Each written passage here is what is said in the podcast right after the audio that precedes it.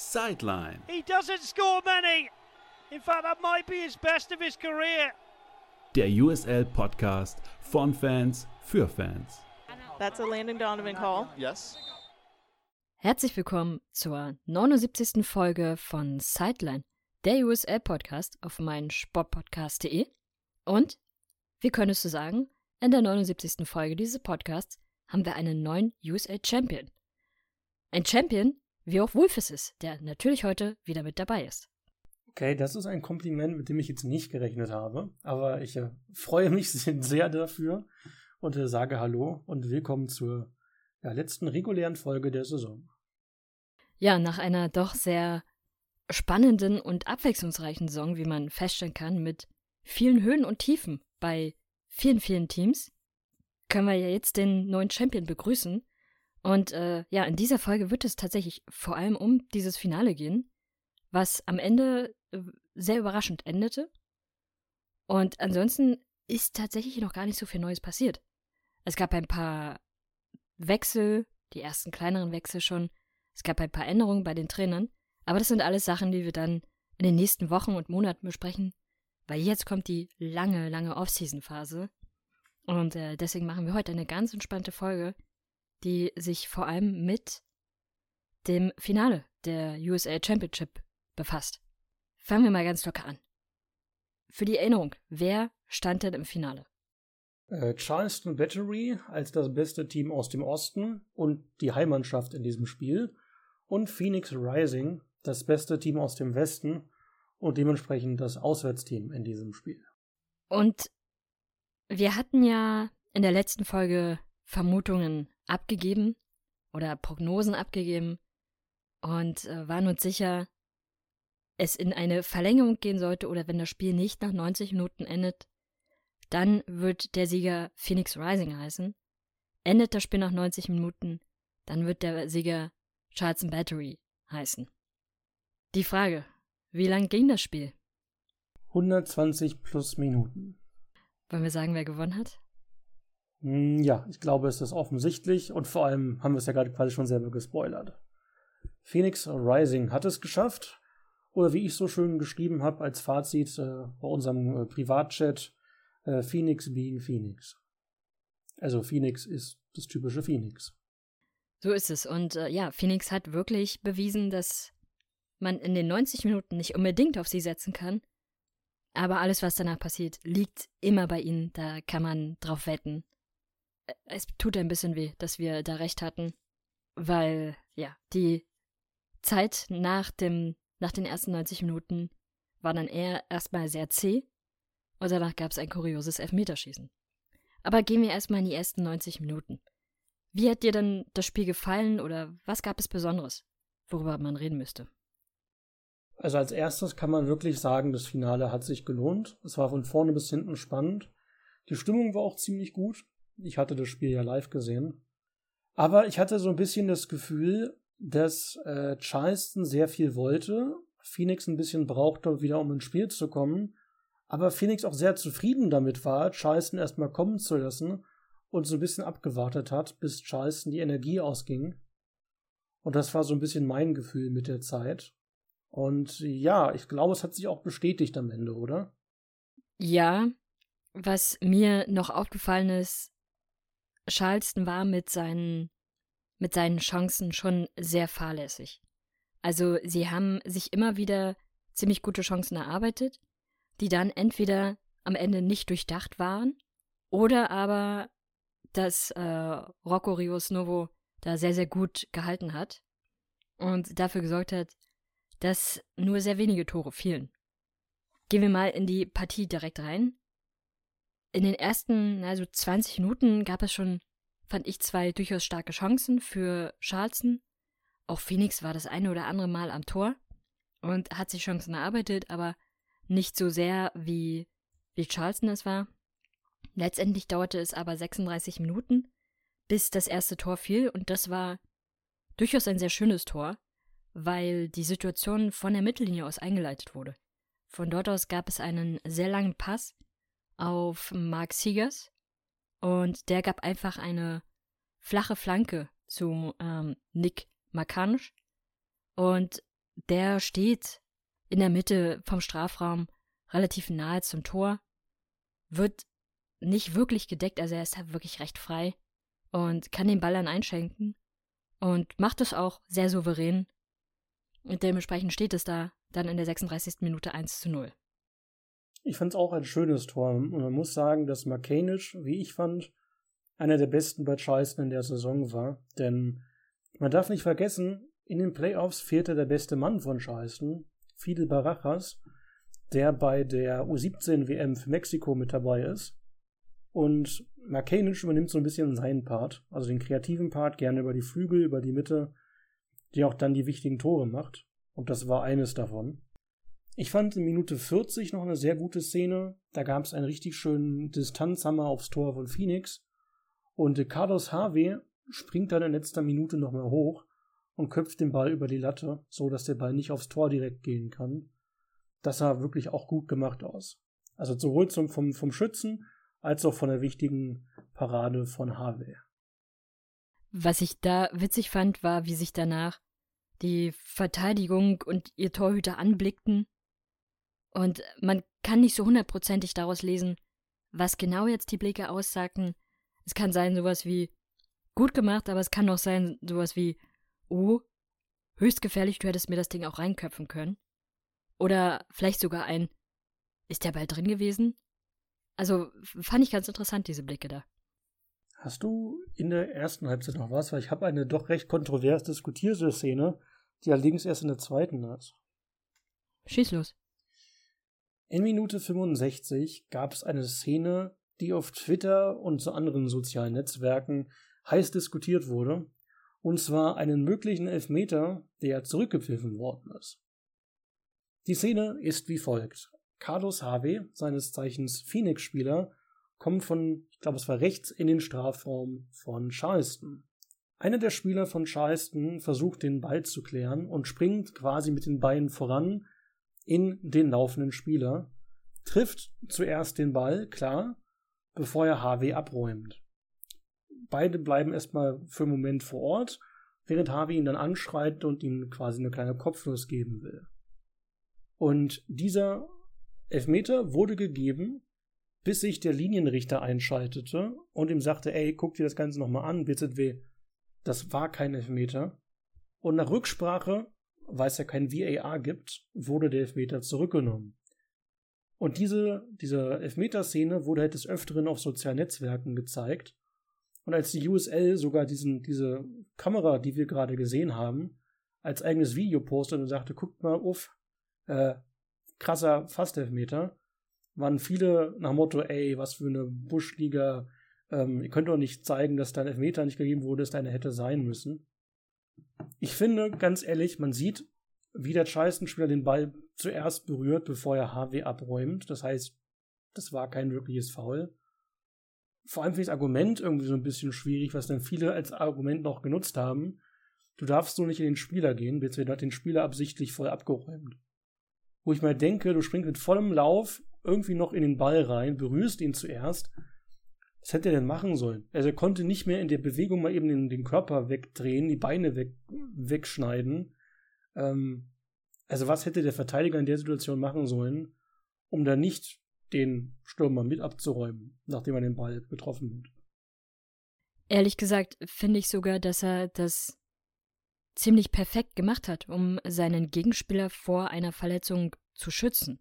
Weil was er nämlich nicht macht, ist, er geht nicht unbedingt oder nicht sehr eindeutig mit den Beinen voraus in den Mann bzw. in den Ball, sondern er geht zwar natürlich auch mit den Beinen, in erster Linie, die darf er nur benutzen, aber eben auch mit seinem Oberkörper ran. Und er schiebt seinen Oberkörper zwischen sich und dem gegnerischen Spieler. Und nicht wie so oft dass die, dass er einfach nur mit den Beinen voran Richtung Ball rutscht, um ihn rauszuschieben, sondern äh, wirklich mit dem Oberkörper dahin geht, sodass zwar sein Gegenspieler natürlich fällt, aber die, die Menge an Berührung sozusagen so gut ist, dass, ähm, dass das meiner Meinung nach Verletzungen eher noch rausnimmt, außer vielleicht ein paar blaue Flecke, aber nichts Dramatisches. Da finde ich, ist das, wenn man mit dem Stollen voran reinrutscht, immer viel, viel schlimmer. Von daher hat er das in meinen Augen ideal gemacht.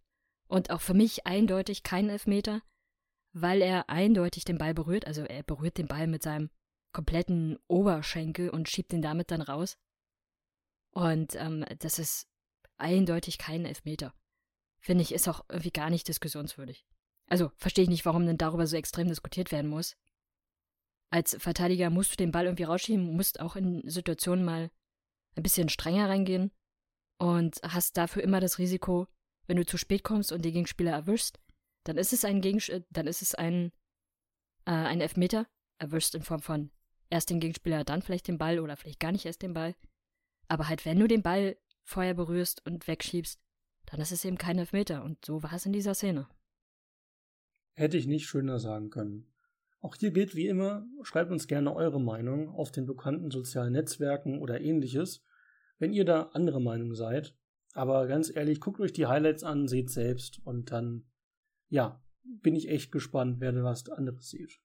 Was mich übrigens in dieser Szene viel eher gestört hatte, war das Verhalten von dem Phoenix-Spieler, der ja dann recht schnell zu dem Verteidiger rennt, um ihn anzuschreien und ihm da diese kleine Kopfnuss gibt. Klar, wie der Verteidiger sich dann nach hinten rollt und äh, aua, aua, mein Kopf äh, schreit, ist natürlich auch übertrieben. Aber in meinen Augen hätte es da, ich, also laut Anzeige gab es keine Karte, in meinen Augen hätte es da für den Phoenix-Spieler eine Karte geben müssen, weil das Verhalten komplett unnötig ist. Klar, in so einem Finalspiel sind Emotionen dabei und da muss man manchmal auch irgendwie Druck ablassen, aber dann muss man den auch mit der Karte leben.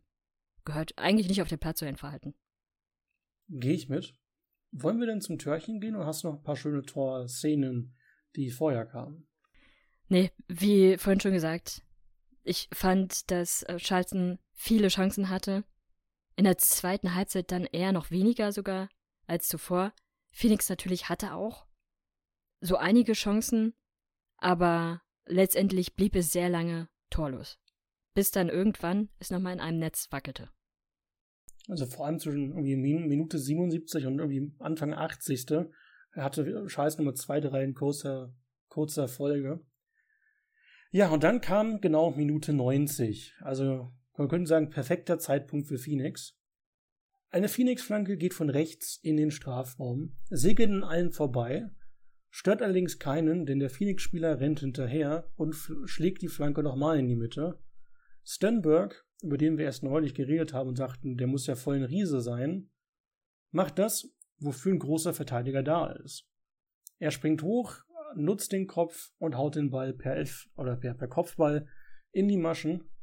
Trey Muse im Tor von Charleston konnte da gar nichts machen. Und natürlich, Phoenix kriegt seinen verspäteten späten Ausgleich, wie in den letzten Playoff-Spielen eigentlich immer. Das war verteidigungstechnisch von Charleston echt eine übelmiese Situation, weil er völlig frei stand und da ausreichend Platz hatte, um zu agieren. Und ich glaube, wenn ich mich jetzt nicht völlig irre, standen sogar zwei weitere Phoenix-Spieler ziemlich frei dort. Also selbst wenn er mit seinen ca. 3,80 Meter nicht an den Ball gekommen wäre, dann wäre es irgendjemand anderes. Und äh, ja, sie haben überhaupt erst ermöglicht, dass er da überhaupt zum Kopfball kommt.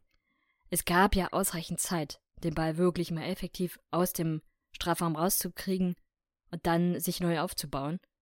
Aber immer wieder haben sie es zugelassen, dass der Ball dann doch wieder zurückkommt oder doch weiterhin gefährlich im Strafraum bleibt. Und haben sich nicht ordentlich sortiert, beziehungsweise haben sich sogar aus der Ruhe bringen lassen, haben sich aus der Ordnung bringen lassen. Und ja, dann stehen da halt drei Phoenix-Spieler ziemlich frei rum. Das war auf jeden Fall überhaupt keine, keine gute Verteidigungsleistung. Gehe ich mit. Ich fand, es gab eine sehr schöne Torwartparade von Muse in der Nachspielzeit. Aber ansonsten ist mir jetzt noch relativ wenig hängen geblieben an schönen Szenen oder ähnlichem. Ja, das stimmt. Ja, und dann ging es zum Elfmeter. Und es sind nicht sehr viele Elfmeter geschossen worden, weil recht schnell klar war, was heißt recht schnell? Es war, es fing recht spannend an. Oder für das eine Team fing es sehr gut an, für das andere Team fing es sehr, sehr schlecht an und es drehte sich dann. Und äh, es drehte sich auf merkwürdige Art und Weise. Anfangen zu schießen durfte Phoenix. Wie haben sie sich denn geschlagen? Ich sag mal so, ich musste ein bisschen lachen. Denn äh, Coelho, der Spieler von Phoenix, der, ich meine, eines der wichtigen Tore in den Spielen davor geschossen hat, trat an für den wichtigen ersten Elfmeter und versucht den Panenka, also den Ball quasi in die Mitte des Tors zu lupfen und den Torwart blöd aussehen zu lassen. Das Problem in der Szene, Trey Muse blieb einfach stehen und hatte keine wirkliche Probleme, den Ball locker aufzunehmen. Und damit der wichtige erste verschossene Elfmeter für Phoenix und eben natürlich sah der Spieler sehr doof dabei aus. Als nächstes war Charleston Battery logischerweise dran mit Schießen.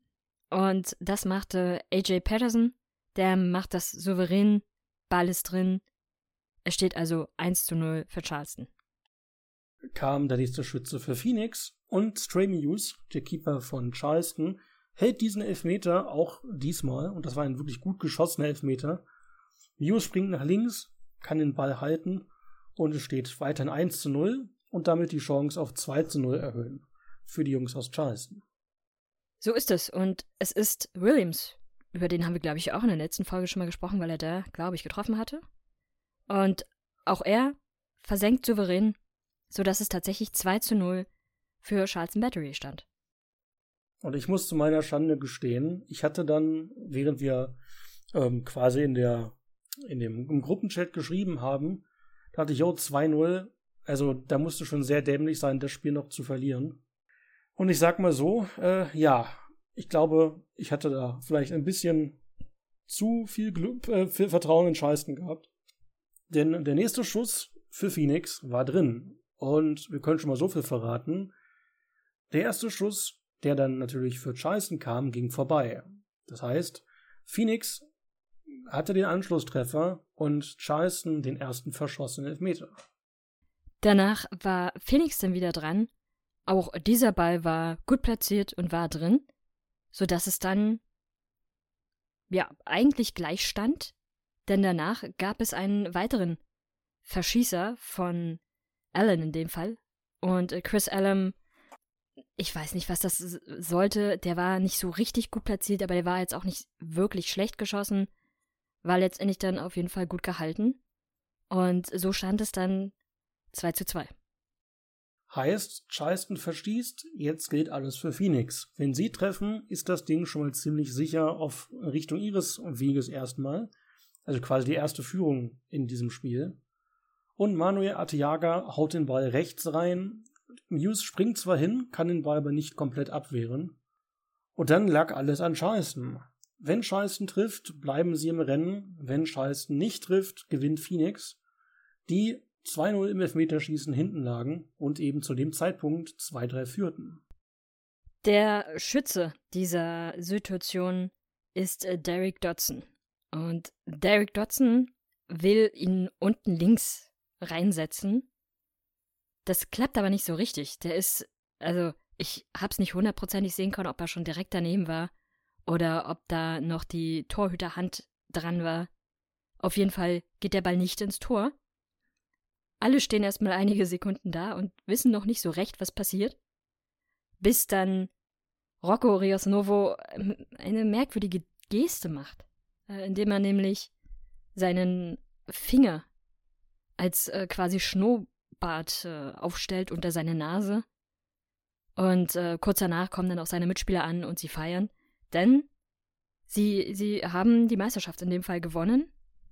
Und der neue Champion ist dann nun mal Phoenix Rising.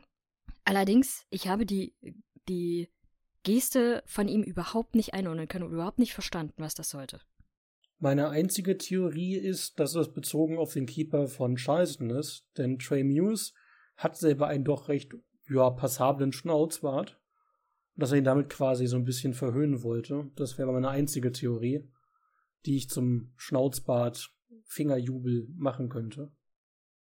Also, wenn das jemand von euch da draußen weiß, warum er diese Geste gemacht hat, schreibt es uns gerne, weil ich das überhaupt nicht verstanden habe und ehrlich gesagt auch überhaupt nicht sympathisch fand.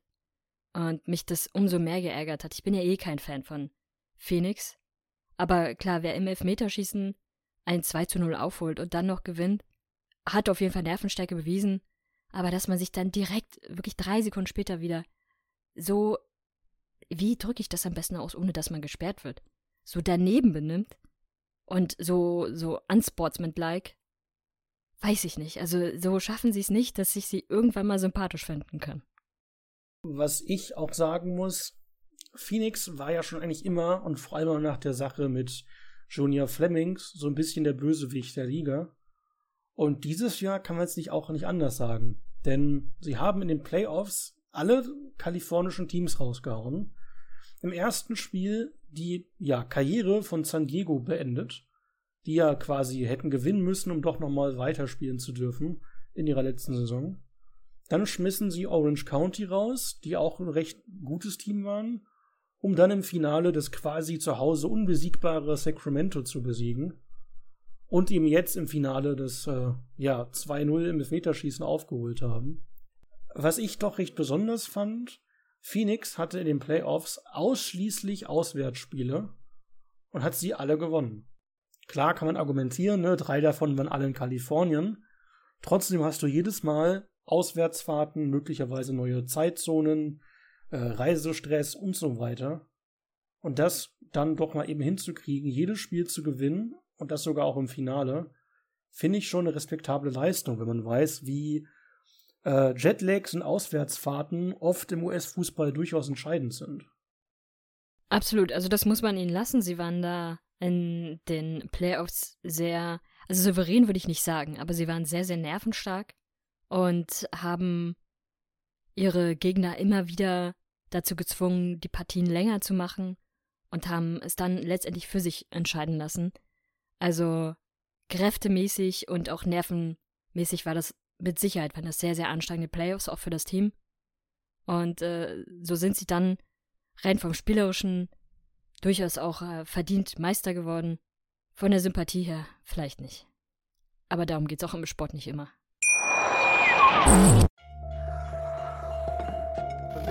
Vernimmt sich, was man will, dann wilde Gerüchte entstanden. Fast nichts davon stimmt. Tatort. Sport. Wenn Sporthelden zu Tätern oder Opfern werden, ermittelt Malte Asmus auf meinsportpodcast.de. Folge dem True Crime Podcast, denn manchmal ist Sport tatsächlich Mord. Nicht nur für Sportfans. Es gibt einen Spieler, den ich bei Phoenix doch sympathisch finde und deren, dessen Saison ich ein bisschen kurios finde. Und zwar haben wir einen Deutschen im Team und damit auch den ersten, zumindest in letzter Zeit, Doppelsieger in der USL. Denn in 2001, äh 2001 sag schon, 2021 spielte Patrick Rakowski, der deutsche Keeper, bei Orange County. In seinem ersten Jahr in den USA und gewann ja doch recht überraschend den Titel. Letztes Jahr, wissen wir alle, war Orange County, nennen wir es mal, nicht sehr gut. Und er wechselte jetzt zu Phoenix und hat jetzt mit Phoenix die, Neu die neue Meisterschaft geholt. Und kurios finde ich's, er hat jetzt in zwei Jahren für zwei Clubs in zwei verschiedenen Torwartrollen zwei Titel geholt. Und das jeweils im ersten Jahr. Also Glückwunsch meinerseits an Patrick Rakowski, an den deutschen Keeper seines Zeichens bei Phoenix. Auch wenn ich mich ein bisschen frage, inwiefern er sich für den Titel wirklich freuen kann, da er ja überhaupt nicht wirklich was beitragen durfte. Ich überlege gerade, vielleicht sollte Hartford ihn holen. Ich würde mich freuen. Also für die es nicht wissen, ähm, Patrick Rakowski war dieses Jahr der Ersatzkeeper von Phoenix, spielte im Open Cup und ich glaube in zwei, drei Spielen in der Liga. Der Rest wurde eben von Rocco Rios Novo gemacht. Und ich muss zugeben, der war auch nicht ganz schlecht, das kann man ihm nicht absprechen. Nur diskutiert man ja mal gerne, ähm, darf man sich Meister nennen, wenn man gar nicht wirklich mitgespielt hat oder nicht krass relevant war. Dann sagt man oft, ja, wenn er im Finale auf dem Platz gestanden hat, dann schon irgendwie. Oder wenn er was quasi groß beitragen konnte. Aber bei Patrick weiß ich das nicht so recht. Also klar, als ne, quasi Trainingspartner, als Motivator und so weiter schon. Aber rein sportlich auf dem Platz gesehen, konnte er leider ja nicht viel machen. Und ja, ich, mich würde es interessieren. Ich weiß, er, er liked immer unsere Tweets, wenn wir ihn erwähnen bei Box to Box falls er diesen Podcast mitbekommen sollte. Also würde ich ihn zum einen gerne einladen, wenn er Lust drauf hat, äh, sich mal über seine Zeit in den USA zu äußern. Und zum anderen äh, würde mich seine Sicht sehr interessieren, wie das für ihn so ein bisschen war, als zweiter Keeper den Titel zu holen und nicht viel spielen zu dürfen. Was ich, willst du noch was sagen? Ich will dich gerade jetzt nicht in einem Monolog ertränken. Nö. Was ich interessant fand während der Saison, ich habe ja mal in die Phoenix-Bubble so ein bisschen reingehört. Ein Argument ihrer Meinung war, dass es eben zwei verschiedene Torwarttypen sind. Also Rakowski ist eher der klassische Oldschool-Torwart, der eben, eben sich aufs Torwartsein konzentriert. Und Rios Novo wurde eben als moderner Keeper bezeichnet, der eben auch gerne mitspielt und quasi wie ein neuer Innenverteidiger wirken könnte. Was ich so ein bisschen verstehen kann, wenn der Trainer halt taktisch darauf setzt, aber halt nicht gegen Rakowski wählen kann, weil zum einen ist Patrick, ich meine, mindestens zehn Jahre älter, also als Anfang 30-Jähriger als Rios Novo. Und zum anderen, also du änderst dein Torwartspiel nicht mal eben mehr komplett, wenn du schon über 30 bist. Deswegen, da würde ich mir jetzt, also kann man mir kaum die Schuld dafür geben. Was mich am meisten an dieser ganzen Sache persönlich stört, ist so ein bisschen das Drumherum. Denn als Patrick Rakowski verpflichtet worden ist, gab es das übliche Pressestatement. Und einer der letzten und fand ich wichtigsten Sachen war, er wurde gefragt, ne, warum bist du jetzt bei uns? Und er meinte, ähm, meine Ehefrau kommt aus Arizona, ich habe viele Freunde hier, viele Bekannte, die mich bei Orange Countys Auswärtsspiel immer angefeuert haben, und ich freue mich unbedingt geziert zu sein und für Phoenix spielen zu dürfen. Und auf der anderen Seite war dann Rocco Rios Novo, seines Zeichens argentinischer Leihspieler, der in den letzten Jahren gefühlt acht verschiedene USL-Clubs hatte. Das heißt, auf der einen Seite ein erfahrener, auch schon Titel gewonnener Keeper, der unbedingt ne, nach Arizona und zu Phoenix wollte. Auf der anderen Seite ein Leihkeeper, der höchstwahrscheinlich nicht bleiben wird, wenn es da keine Kaufoption gab. Klar, unter der Saison kann man sagen, Rios Nova hat schon gute Leistung gezeigt, das will ich ihm gar nicht absprechen. Aber so vom Zwischenmenschlichen fand ich es irgendwie komisch. Aber auch hier gilt, äh, kann uns gerne der Spieler selber aufklären. Vielleicht gab es ja intern äh, eine Rollenverteilung oder eben, dass Rakowski vielleicht schon als eine Art Torwarttrainer eingeplant gewesen ist. Keine Ahnung. Ich fand es halt nur komisch aufgrund dieses extra Unterstreichens, dass er unbedingt hin wollte, weil seine Frau da ist, er vielleicht Wurzeln schlagen soll. Und am Ende durfte er quasi keine Rolle spielen. Das fand ich irgendwie unschön.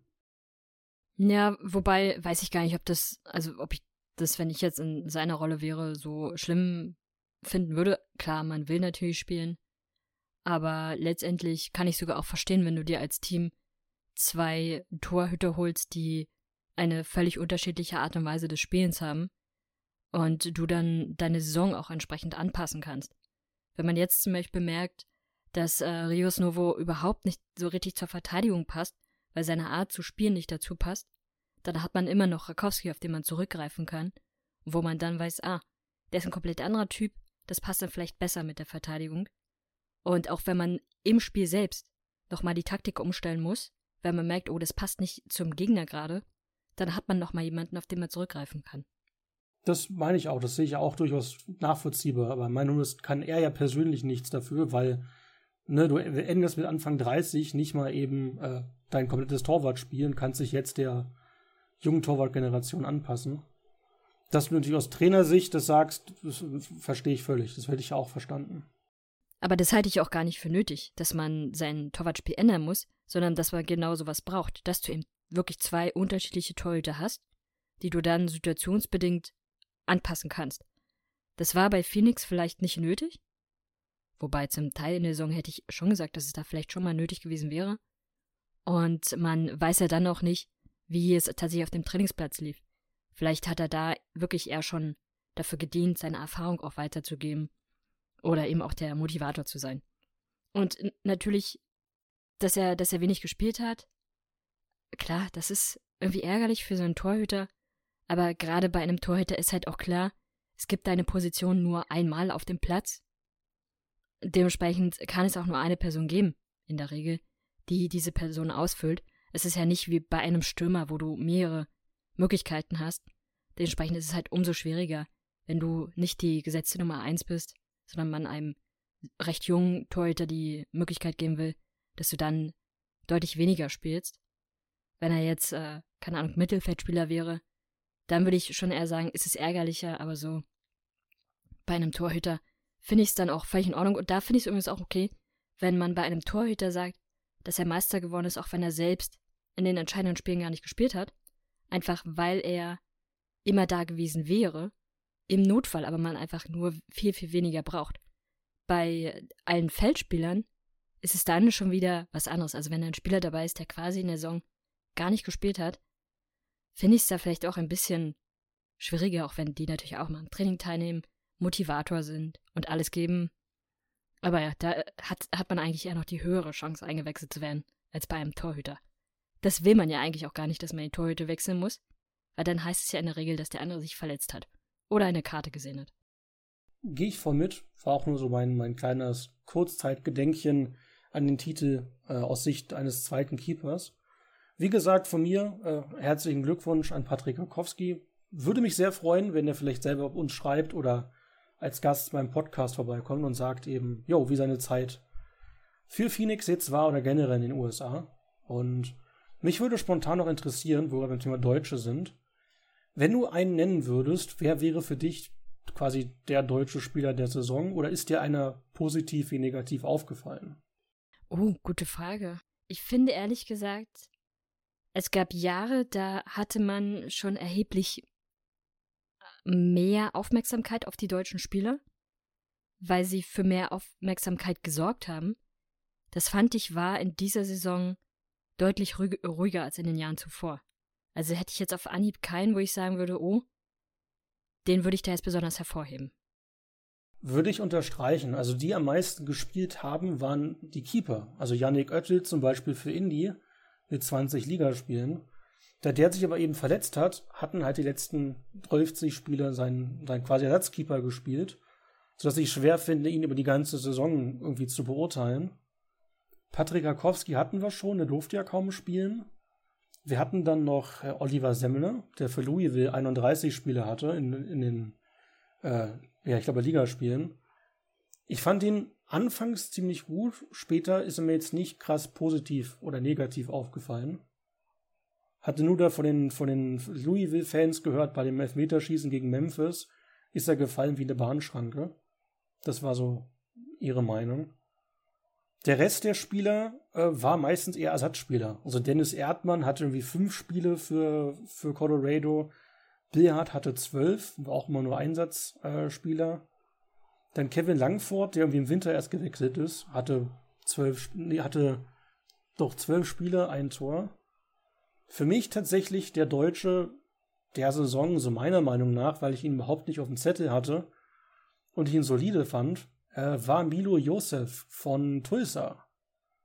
Der ist ähm, gebürtiger Aachener, spielte aber schon in den letzten Jahren einige Jahre auf dem College und hat diese Saison gefühlt alles gespielt, was man als Flügelspieler machen kann. Also eigentlich ist er offensiver Rechtsaußenspieler, hatte dann im Mittelfeld gespielt, auf den beiden Außenverteidigerpositionen. Und ich fand ihn immer ziemlich solide und egal, wo er auch dann spielen musste. Und er hatte in 33 Spielen vier Tore und vier Vorlagen bei insgesamt 85 Prozent der Spielzeit. Und das eben in seiner ersten Profisaison fand ich gar nicht mal so schlecht. Und ganz passend äh, wurde auch schon bekannt, er bleibt bei Tulsa und wird nächstes Jahr da auch spielen. Das heißt, wer einen Deutschen zum Unterstützen braucht, äh, der kann zum Beispiel beim FC Tulsa gucken. Der dürfte da auch dann wieder über die Flügel laufen. Und das wäre Stand jetzt mein deutscher Spieler der Saison, wenn ich einen nennen müsste, weil auch er war jetzt nicht der Danny Trejo äh, aus äh, ja, unserem Ländchen. Na gut, zumal ja Danny Trejo schon ein paar mehr Jahre Erfahrung hat. Nö, ich meine nur halt, er war jetzt nichts von der Strahlkraft, da gab es wie keinen. Aber wenn, würde ich sagen, hat er mich am meisten überzeugt. Es gibt übrigens äh, trotzdem noch einen kleinen äh, Gewinner abseits des Platzes. Und das ist Janik Oettel, der am vergangenen Wochenende geheiratet hat. War es Wochenende? Oder jetzt unter der Woche? Ich bin mir nicht ganz sicher, aber er hat frisch geheiratet. Also herzlichen Glückwunsch zur Hochzeit und alles Gute an das Ehepaar. Unterschreibe ich so. Und ich bin tatsächlich gespannt, wie oder welche der Deutschen vielleicht noch bleiben. Es ist immer ein bisschen schwierig, was die Verträge angeht. Oft haben Clubs nur Einjahresverträge, dann werden sie vielleicht auslaufen gelassen. Man verhandelt aber noch hinter den Kulissen weiter. Deswegen bin ich sehr gespannt, wie viele wir nächstes Jahr weiterhin sehen werden.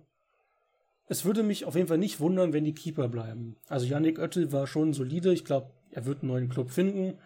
Semle definitiv auch. Bei Rakowski hoffe ich es zumindest. Beim Rest der Feldspieler, von Josef hier abgesehen, bin ich gespannt, weil die kamen ja jetzt nicht so viel zum Einsatz. Sei es Billhardt, sei es Erdmann, sei es äh, Langford. Und wenn sich jemand wundert, warum man Erdmann nicht auf einem der Trikots gesehen hat, er nennt sich selbst in der englischen Variante. Ja, ich finde es nach wie vor faszinierend, auch mit welchem Selbstbewusstsein er in die USL kam und in keiner der Saisons wirklich eine Rolle gespielt hat. Ich bin gespannt, äh, ob der Earthman noch zum Superhelden werden wird. Eigentlich nicht. Ich wollte nur sagen, ich fand es eine sehr unterhaltsame USL und auch USL Championship und League One Saison.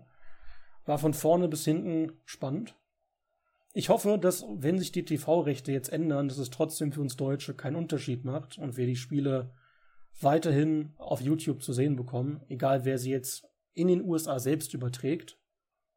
Und äh, ja, freue mich ehrlich gesagt auf die Off-Season, denn zwei wöchentliche USL-Podcasts in Deutsch und auch einen auf Englisch macht Spaß, ist aber auch echt anstrengend. Und daher, äh, ja, freue ich mich auf die Pause und bin gespannt, was unsere Clubs so auf dem Platz und neben dem Platz anstellen werden in der Vorbereitung. So ist es. Wir werden dementsprechend, weil natürlich die Offseason bedeutet, dass erheblich weniger passiert, dann noch wieder in den Zwei-Wochen-Rhythmus übergehen. Außer natürlich, es passiert etwas Breaking News-mäßiges, wo wir dann berichten. Aber sehr viel wird da wahrscheinlich nicht passieren. Dementsprechend dann wieder alle zwei Wochen, wie immer bei meinem Sportpodcast. Und ansonsten, wenn es Themen gibt, die euch interessieren, über die wir einmal sprechen sollen, schreibt uns das gerne über die bekannten Plattformen und dann greifen wir das natürlich gerne mit auf. Und ansonsten hört ihr vor allem noch mal in den nächsten Wochen ein Fazit zur Saison für die Ligen, die Wechsel, die natürlich anstehen, von Spielern, Trainern. Und dann schauen wir mal, ob alle Teams auch wieder in die neue Saison starten werden oder ob es da große Überraschungen gibt. Die Social Media Kanäle sind, ihr kennt es schon, auf Facebook Use Soccer News und auf Twitter ist es Box to Box. Ansonsten habt eine erfolgreiche Woche, habt erfolgreiche zwei Wochen und dann hören wir uns im Dezember wieder. Das ist ja schon Dezember.